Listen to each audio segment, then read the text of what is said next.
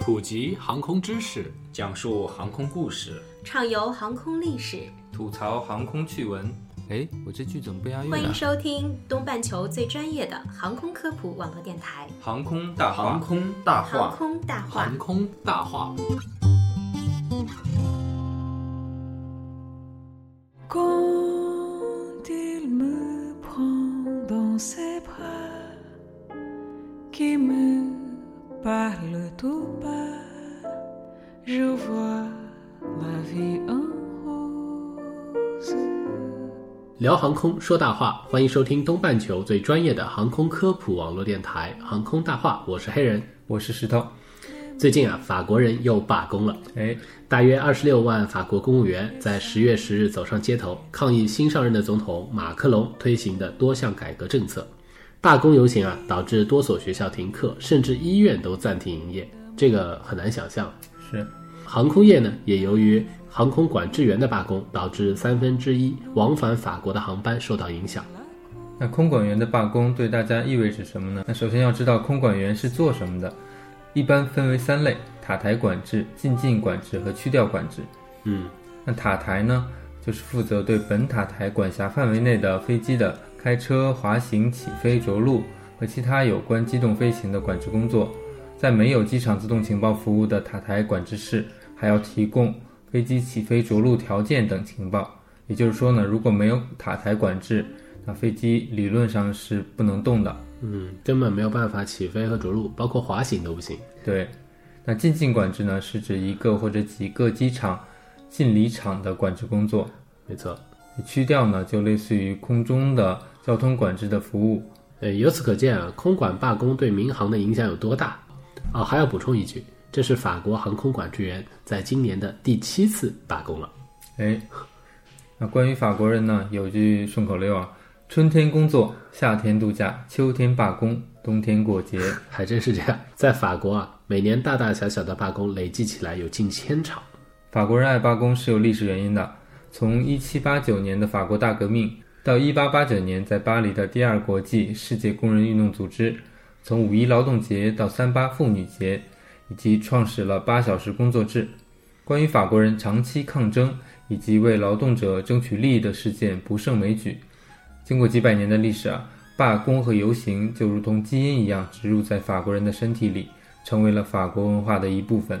嗯，所以我们也是沾了法国的光，享受到了很多的节日。其实，嗯呃，现在可以说啊，罢工已经是法国的一种社会文化了。可能我们想象啊，罢工的场景可能还是那种，呃，电视里面看到的群情激昂、慷慨陈词。但其实法国罢工并不是这样，它更像是一种悠闲的散步行走。人们脸上的情绪往往是兴高采烈、热热闹闹、嘻嘻哈哈，就像庆祝某个节日一样。嗯，罢工就像法国人的一日三餐一样不可或缺，甚至呢已经演绎成一种文化、一种社会风情。嗯，能够做到这样的，估计也就只有散漫悠闲的法国人了。大家可能想不到啊，如此这般的法国人竟然拥有着世界顶级的航空工业实力，也是挺让人惊讶的。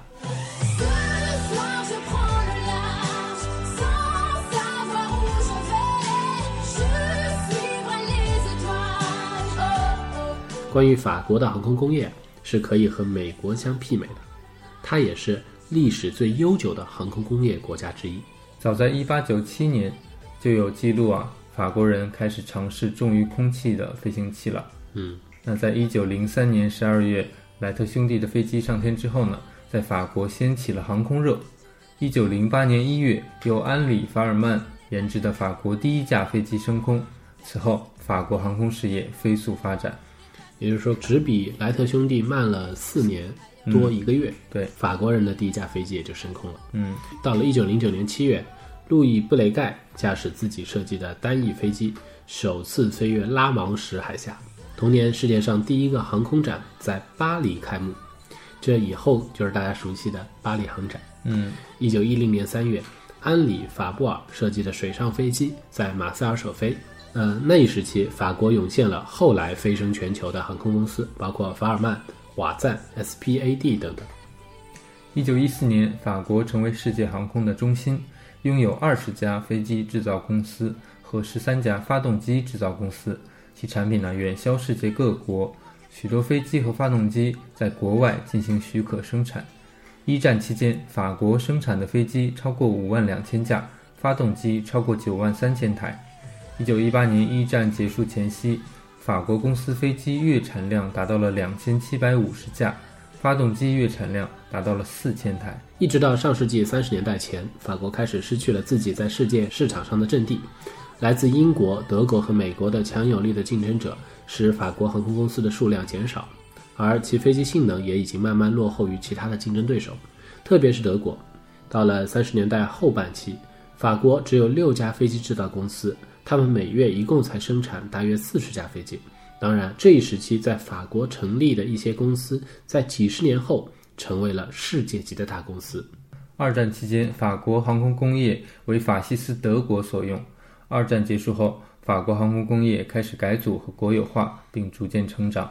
五十年代，法国公司开始取得令人瞩目的成就，研制了世界著名的卡拉维拉客机、神秘和幻影战斗机、云雀直升机，并且呢试飞了各种试验型的机型，包括采用混合动力装置的三叉戟超音速截击机。采用冲压式空气喷气发动机的试验机，采用环形翼的试验机等等。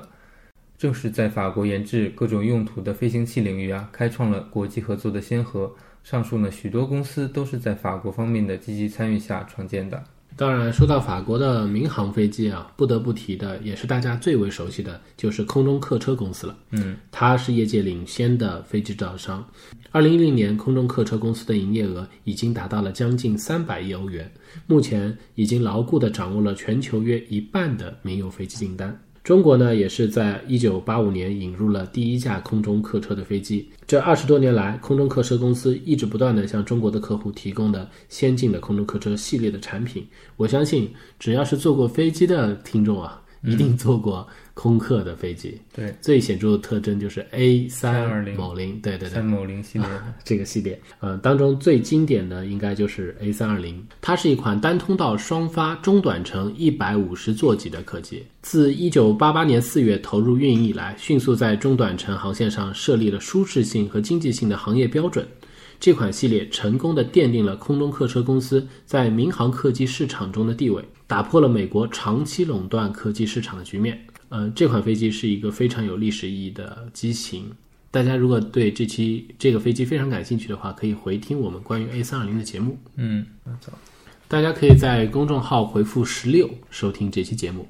嗯，要知道，法国研制如此高科技含量的飞机，并且啊、通过强大的制造能力让它占领全球市场，这也是在它时不时就有罢工发生的前提下，确实是非常的不容易。没错，那么在军机领域呢，法国同样也在国际上占有着一个重要的地位啊，包括我们熟知的幻影系列、阵风系列啊，无论从战斗力以及销量上来说，都是一个世界领先的位置。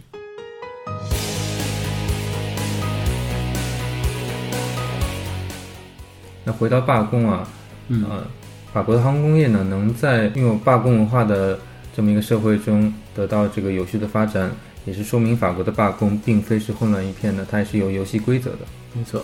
罢工前，工会会通过公开的渠道，比如说报纸、广播、网络等等，通告罢工行业、罢工时间、行走的路线等，并在事前啊通知相关的会员企业。公营部门，比如说机场、航空公司、空管部门等啊，要在罢工期间保证维持最低服务的状态。就比如说我们在节目开头介绍的三分之二的运力的这样一个状态。嗯，而军人、警察、法官、监狱等公共部门则是不允许罢工的。所以罢工期间，法国人都会事先准备，提前安排自己的工作和生活，并非无序的混乱。啊也正是在如此有序的罢工当中，嗯，法国呢用一百多年的时间缔造了世界领先的航空工业，确实是令人感到非常的佩服。那本期节目到这里就结束了，我们下期再见。我是黑人，我是石头，我们再见。再见。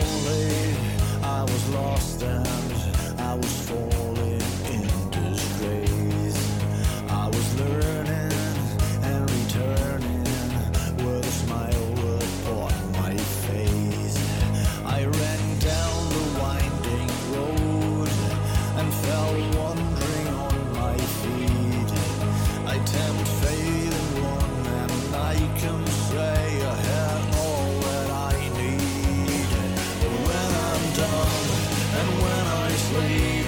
I want your love to stay with me.